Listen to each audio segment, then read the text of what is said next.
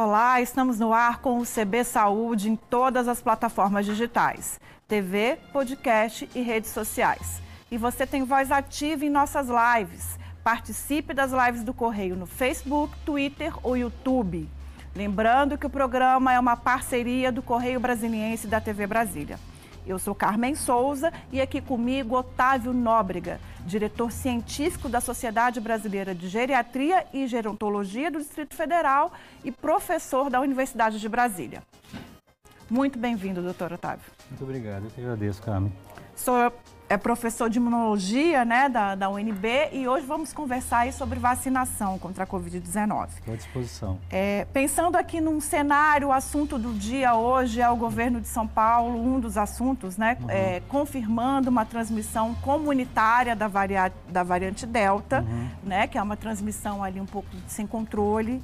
Há outros, o DF, professores da UNB, né, colegas do senhor, também uhum. suspeitam que isso já acontece aqui no Distrito Federal. Goiás, próximo a gente aqui vizinho, também nessa uhum. condição.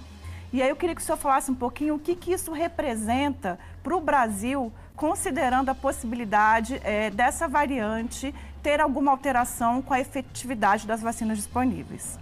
Certamente que qualquer, que a introdução de qualquer nova variante dentro de um cenário que já é, é bastante delicado como o que a gente vive de uma pandemia, de uma grande proliferação da variante gama, que é a que é mais prevalente aqui no Brasil de uma forma geral, bom, é preocupante. Certamente que qualquer nova variante é preocupante. A dispersão de uma nova variante, ela pode representar sim um desafio para a eficácia das vacinas hoje existentes. Bom, para nossa tranquilidade e para nossa satisfação, eu diria que se há um aspecto positivo dentro disso seria o fato de que a, as vacinas hoje disponíveis, elas todas são eficazes contra a variante Delta. Ah, existe um caso emblemático que é o da variante Beta, mais prevalente na África do Sul, é, para qual há o conhecimento de que a vacina da AstraZeneca não é eficaz contra esta, não é eficaz contra a da África do Sul, mas não é essa que se mostrou estar é, sendo dispersada atualmente aqui no Brasil. Pelo contrário, nós não temos relato de dispersão comunitária da variante da África do Sul aqui no Brasil. A introdução da Delta, a princípio, não nos causa temor em termos de ah, devemos alterar o nosso cronograma de vacinação, porque, a princípio, ela é também combatida pelas vacinas hoje existentes no Brasil, pela Coronavac, da mesma forma pela Janssen, pela Pfizer, a, a, pela AstraZeneca. Todas são eficazes contra essa variante também. Acontece num aspecto. A, a Inglaterra ela decidiu que iria antecipar a segunda dose das vacinas que aplicadas. Que é uma medida que o governo de São Paulo está tá buscando replicar, né? justamente, por, por conta de justamente tentar antecipar o grau máximo de imunização que se atinge com uma vacina. Se isso for possível, sim, é bastante salutar. Se não for possível, bom, que as pessoas continuem fazendo adesão às vacinas. Se a gente for pensar bem, a adesão ela já está um pouco baixa. As pessoas, ah, existe uma parcela considerável das pessoas que não estão buscando a segunda dose. Em idosos, por exemplo, isso já representa 50%, o que faz com que a gente tenha temores não ah, pela dispersão da nova variante, mas pelo fato de que as pessoas parecem estar baixando a guarda.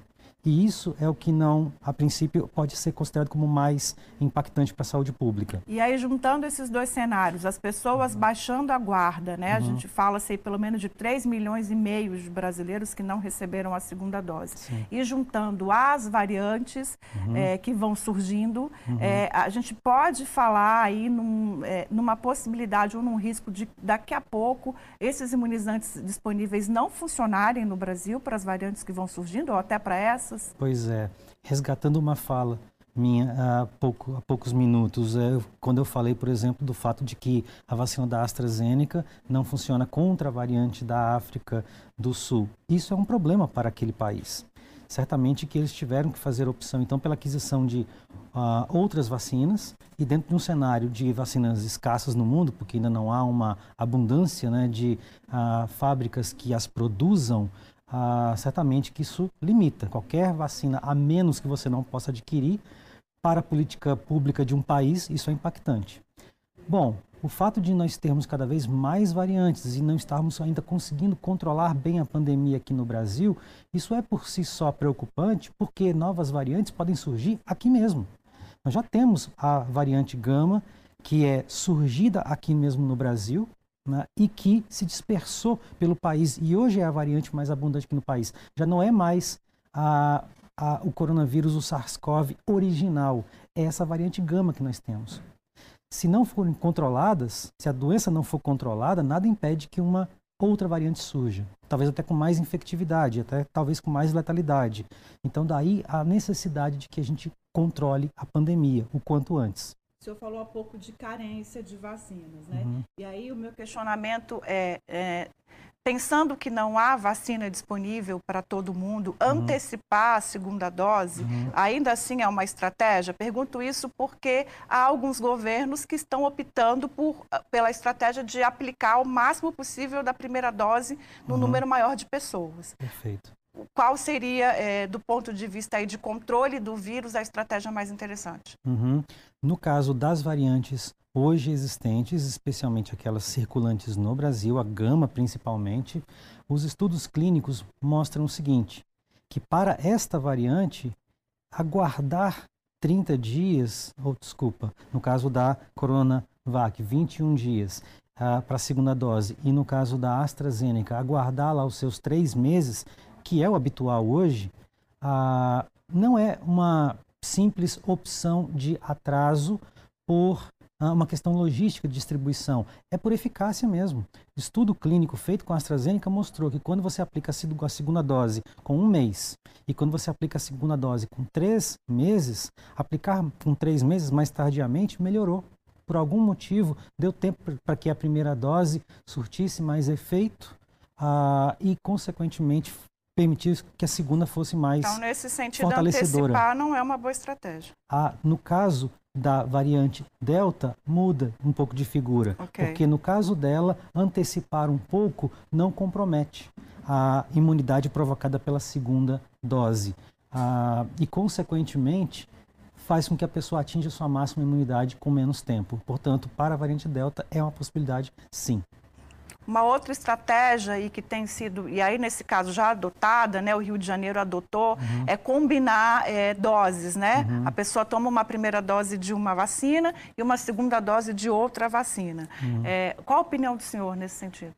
Isso aconteceu particularmente no Brasil por conta de uma situação específica, que é aquela relativa à vacina da AstraZeneca, por uma questão de cautela precaução. Não que necessariamente essa vacina ela seja causadora de um problema. Vamos falar com bastante clareza. Foram as suspeitas de trombose relacionada a essa vacina. Primeiro, é importante dizer que trombose é um evento muito mais comum do que a gente imagina e pode inclusive ter sido ocasionado nesses casos por causa outra que não pela vacina. Ainda não há uma relação de causalidade estabelecida. E acometeu, ah, se eu não me engano, uma pessoa a cada 100 mil imunizados. Se a gente for pensar bem, trombose é uma coisa que acontece na população na proporção de 1 a cada 10 mil. Ou seja, foi até mais raro, foi até mais raro entre os que foram vacinados. Portanto, ah, não me parece ser algo que desqualifique a, a vacina. Mas ainda assim houve essa cautela. Como aconteceu, aconteceram alguns casos, e aconteceram em gestantes foi que a, o Programa Nacional de Imunização de, optou por então não aplicar a segunda dose para aquelas mulheres grávidas que já haviam já sido imunizadas com a primeira. E nesse caso possibilitou a troca. A máxima ainda é a de não haver intercambialidade. Começou com uma vacina, segunda dose da mesma vacina. Mas para este caso em particular, por uma questão apenas de cautela, apenas de prevenção, tá? já que a gente ainda não tem os dados mais ah, contundentes. Vamos então deixar de aplicar a segunda dose da AstraZeneca e para aquelas que tiveram a primeira dose AstraZeneca que tomem de outra marca. A princípio, a, a vacina, a, o esquema vacinal há de se completar do mesmo jeito. Mas o importante é que as grávidas sejam vacinadas, recebam a segunda, a segunda dose. Né? Não né? há absolutamente nenhuma recomendação por cessar a vacinação entre as grávidas. Pelo contrário, a recomendação é de que se continue. Até porque a gravidez ela é normalmente uma situação em que a, a mulher tem um pouco de uh, imuno supressão. É, faz parte da fisiologia da gestação que a mulher tem o seu sistema imunológico naturalmente um pouco mais abrandado. Ah, mais um motivo, então, para que sejam vacinadas, sim. E o perigo de fazer por conta própria? Eu pergunto isso porque ontem a gente foi surpreendido com a notícia de um homem em Minas que tomou quatro doses de três fórmulas diferentes, né? É, é e aí eu acho que talvez acreditando que está se protegendo mais, né? Qual é o risco desse tipo de comportamento? O risco é o de provocar o efeito contrário. É até um conteúdo que a gente regularmente ministra nas disciplinas de imunologia na universidade, da qual eu sou responsável, inclusive por algumas turmas da disciplina de imunologia, nós discutimos com os nossos alunos os efeitos das doses elevadas doses elevadas ou doses repetitivas. Elas fazem o contrário, ao invés delas estimularem os nossos linfócitos, podem, na verdade, determinar que, é, que esses linfócitos cometam é, morte, que eles cometam o que a gente chama de apoptose, que é morte celular programada. Ou seja, eles ficam tão hiperestimulados pelo desafio que é colocado na pessoa, o desafio é a vacina, é, são, ficam tão hiperestimulados que, a, ao invés deles terem vida longa, o que eles fazem é se suicidar. Eles morrem. Os linfócitos não permanecem. E não permanecendo vivos, o indivíduo fica desprotegido. Ou seja, ele, é a pessoa está tentando se proteger e está ficando mais vulnerável. Vai provocar o efeito exatamente oposto. Está ficando mais vulnerável, porque justamente as celulinhas, os, as pequenas células que poderiam ser úteis naquela situação, uh, estão sendo induzidas a morrer. Então é um efeito altamente prejudicial. Como todo medicamento, vacina é um produto elaborado, é um produto tecnicamente elaborado, que ah, para que entrasse em utilização provou ser seguro e eficaz daquela forma. Qualquer atalho no sentido de querer ah, antecipar uma proteção ah, não, é, não é satisfatório, não é útil. A pessoa não está protegida com apenas uma dose apenas, bem como também não adianta querer se vacinar com a segunda dose logo na segunda semana, logo na primeira semana após a primeira dose. Não é assim. Tem que se guardar realmente o período. Ainda nessa linha aí de comportamentos e escolhas equivocadas, a gente não pode deixar de falar do sommelier de vacina, uhum. né? Esse comportamento aí que a gente está percebendo das pessoas escolhendo que vacina tomar. É, quais são as consequências desse tipo de atitude? Principal consequência, em termos individual, é a da pessoa permanecer desprotegida por uh, um tempo maior, já que se ela quer escolher a vacina, e quando eu falo quer, uh, certamente que não é uma opção, não vejo isso como uma opção, a pessoa não deveria ver isto como uma, uma opção, porque qual, qualquer das vacinas é bastante e suficiente sim para proteger. Então, primeiramente, ela está permanecendo desprotegida, desguarnecida. É, em termos individuais é isso. E em termos coletivos, ela está expondo outras pessoas também quando ela ocupa uma vaga, já que a, o processo de vacinação, pelo menos aqui no DF, se dá muito com base em uma marcação, com base em um agendamento, e a pessoa então retira da outra a chance da outra pessoa se imunizar. Não é satisfatório. Até pelo fato de que uh, as vacinas, realmente, quando elas vieram sendo desenvolvidas, elas vieram uh, acompanhadas de algumas matemáticas que chamaram a atenção das pessoas. Ah, esta vacina aqui tem eficiência de 50%, essa aqui tem eficiência de 60%, aquela ali tem de 90%. E a pessoa então é induzida a pensar que a aquela que tem eficiência de 90% é melhor.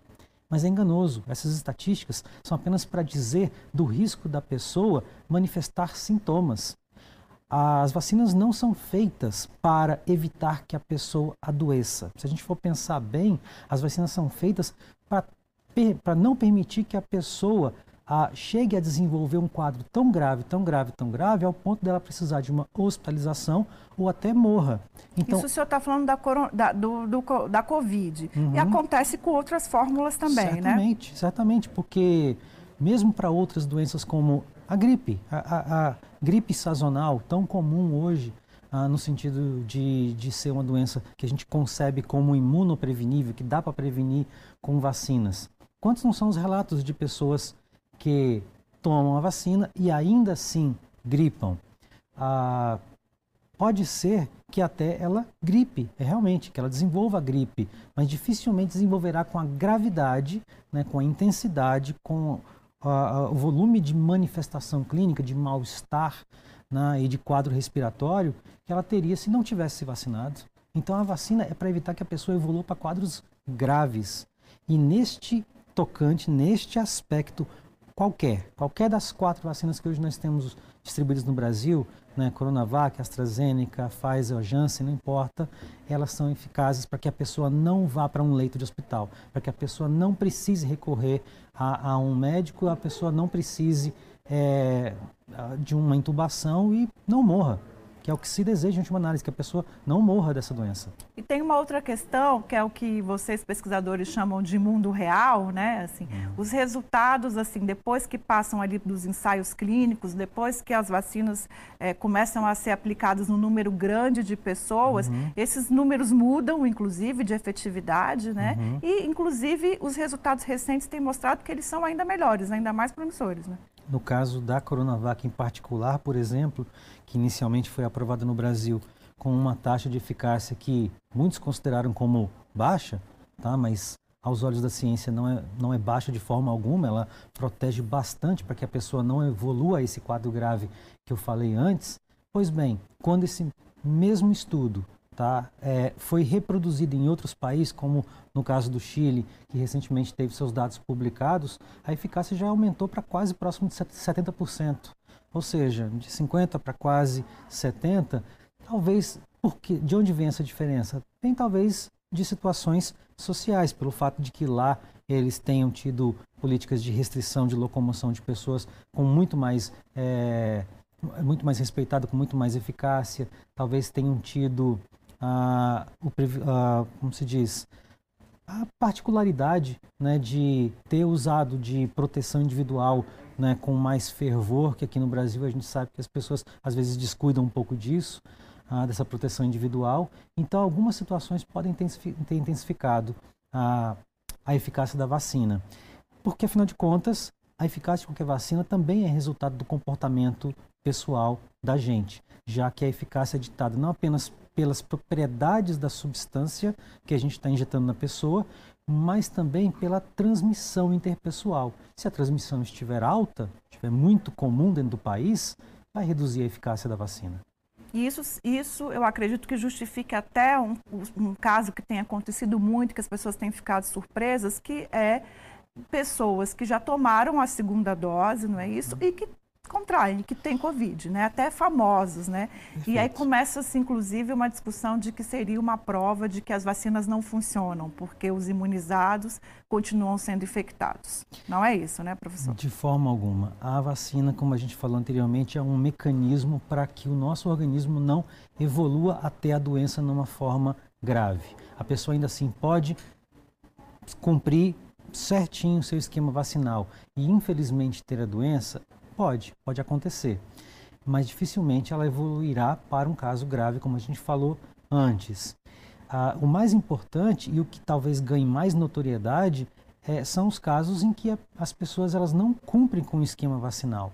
Ah, há, pouco, há algum tempo a gente teve o caso do cantor Agnaldo Timóteo que veio a falecer de Covid e a gente percebe que é, ele havia tomado a segunda dose, mas quando você avalia o caso concreto, você percebe que ele teve a primeira dose e ele veio a ser internado dois dias depois de ter a segunda dose. Não deu tempo de fazer efeito. Possivelmente ele estava infectado antes. Possivelmente ele foi infectado nesse meio tempo entre a primeira e a segunda dose. E aí a segunda dose não pode fazer efeito. Né? Não tinha como fazer efeito em tão curto prazo.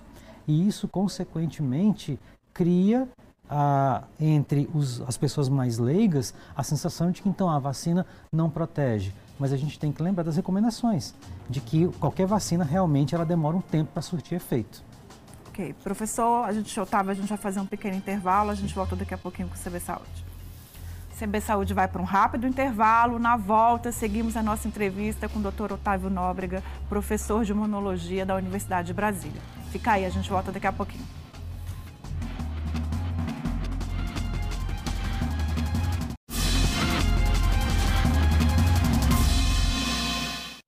Estamos de volta. O CB Saúde recebe hoje o professor de imunologia da UNB, Dr. Otávio Nóbrega.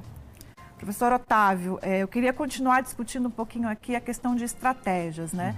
Uhum. O Rio de Janeiro também, a Prefeitura do Rio, tem dito que aplicaria, que deve aplicar até o final desse ano, uma terceira dose é, contra a, o coronavírus, é, em, principalmente idosos. Uhum. Você acha que essa é uma estratégia viável, uma estratégia interessante? Isso seria extremamente desejável, extremamente importante. Afinal de contas, a a gente sabe que a eficácia da vacina é boa na população idosa, não há crítica com relação a isso. Existe apenas a questão de ainda ser incerto na literatura por quanto tempo dura essa imunização. Por isso que pensando em termos até de perspectiva, é, é muito provável que a Covid se torne, ao longo dos, dos próximos anos, uma doença sazonal, dessas para as quais a gente precisará de vacinas recorrentes, eventualmente anu, anualmente, ah, tal como acontece para a gripe hoje. Ah, portanto, reforços. Estamos falando de reforços. Portanto, um reforço para a Covid, até onde os estudos clínicos hoje mostram, tende a ser bastante satisfatório, bastante positivo. Agora, pensando numa perspectiva coletiva da imunização, como o senhor disse muito bem no bloco anterior, é, vacinar uhum. uma terceira dose é, uma parcela da população sem uma outra parcela ter recebido ainda nem a primeira, é, do, do, ponto de vista coletivo, é, é, uma boa estratégia? Dependerá da disponibilidade de doses. E aí nós estamos, então, diante do dilema da distribuição, do dilema da oferta e da aquisição. Nós estamos exatamente nesse momento passando por alguma turbulência né, no país em função justamente da discussão sobre a aquisição de doses. Ah, que são escassas no mercado internacional, falando bem francamente. Tá? Portanto, isso irá depender do quão eficiente forem nossos, nossas estruturas de poder, nossas estruturas políticas e funcionais de Ministério da Saúde, de secretarias de Estado da Saúde, para poder adquirir essas doses e disponibilizá-las. Em havendo disponibilidade e não deixando nenhuma outra parcela da população desguarnecida, certamente que seria saudável ter nossos idosos ah, imunizados com uma terceira dose. Essa linha de raciocínio, o senhor acredita que é a mesma se a gente for pensar numa imunização da população bem mais jovem? Digo isso assim, 18, 19, 20 anos. Há alguns especialistas criticando essa imunização com esse mesmo argumento. Assim. Uhum. Você está protegendo um público que é, que, que é muito pouco vulnerável, mas ainda tem uma parcela muito grande uhum. do público vulnerável que não foi protegida. As estatísticas atuais estão mostrando que a, as frequências de internação mudaram em relação a como era no início da pandemia. Nós já não temos mais tantos idosos internados, como efeito direto das vacinas, como efeito direto do esforço de imunização. Ah, em contraponto, são justamente os mais jovens que estão padecendo, são justamente os mais jovens, dos 18 aos 35 anos, que agora estão sendo internados, até por conta de que a imunização já avançou em vários estados para estratos etários abaixo dos 50, dos 40 anos. Ah, do ponto de vista humanitário, deixar esse, esse contingente de 18 até 30 desguarnecido ah, também não é razoável. E, consequentemente, nós dependemos, aí eu volto a algo que eu falei anteriormente, da necessidade de disponibilizar vacinas. Os testes continuam, né? Sim. Essa semana a Anvisa autorizou o teste com a Butanvac, uhum. com a fórmula da Sanofi, uhum. né? E que testes aí que vão acontecer no país ao, nas próximas semanas. Por que, que é importante o surgimento de novas fórmulas? A gente precisa ter diversidade. Da mesma forma que o Coronavac, oh, desculpa, da mesma forma que o coronavírus, ele é, é, quando começou era uma variante única que hoje, em coisa de pouco mais de um ano de pandemia no mundo, já se diversifica em quatro, cinco, seis variantes prevalentes, sem contar as minoritárias que surgem, mas que eventualmente ficam circunscritas a, a, uma população em particular. Mas falando em grandes variantes, nós temos aí pelo menos umas cinco ou seis já bem conhecidas. Imagine ao longo de dez anos. Imagine no curso do tempo ah, quantas variantes mais não irão surgir.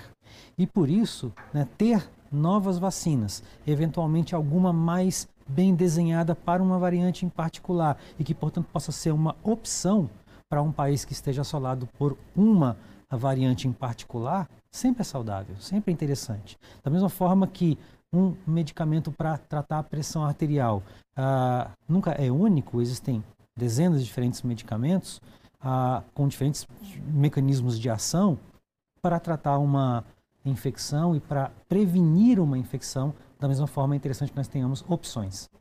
Os testes precisam de voluntários, né? Uhum. É, eu fico me perguntando o que, que uma pessoa é, deve considerar né, para ser voluntária nesses testes, considerando que já tem vacinas que funcionam. Né?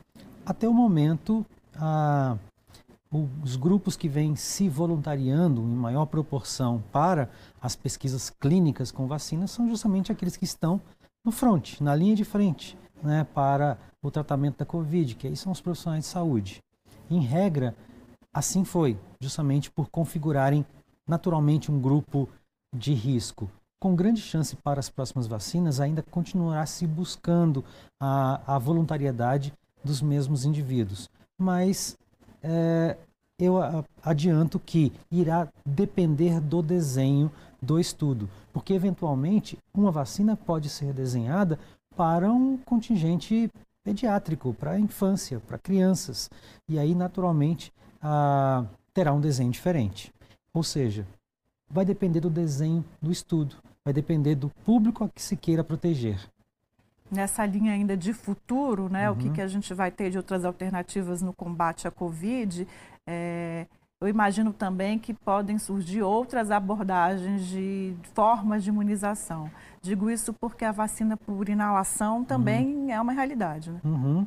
Da mesma forma que a gente até falou anteriormente de, uh, de que a vacina para a Covid ela deverá com o tempo, integrar né, o Programa Nacional de Imunizações de uma forma continuada, ou seja, é, passar a integrar as nossas políticas de vacinas periódicas, passando talvez a ser uma vacina sazonal, tal como a da gripe, há desenhos é, já de tentar integrar a vacina da Covid junto com a da gripe, para que seja uma vacina única e por isso administrada numa injeção apenas, justamente para poder maximizar, maximizar a proteção das pessoas.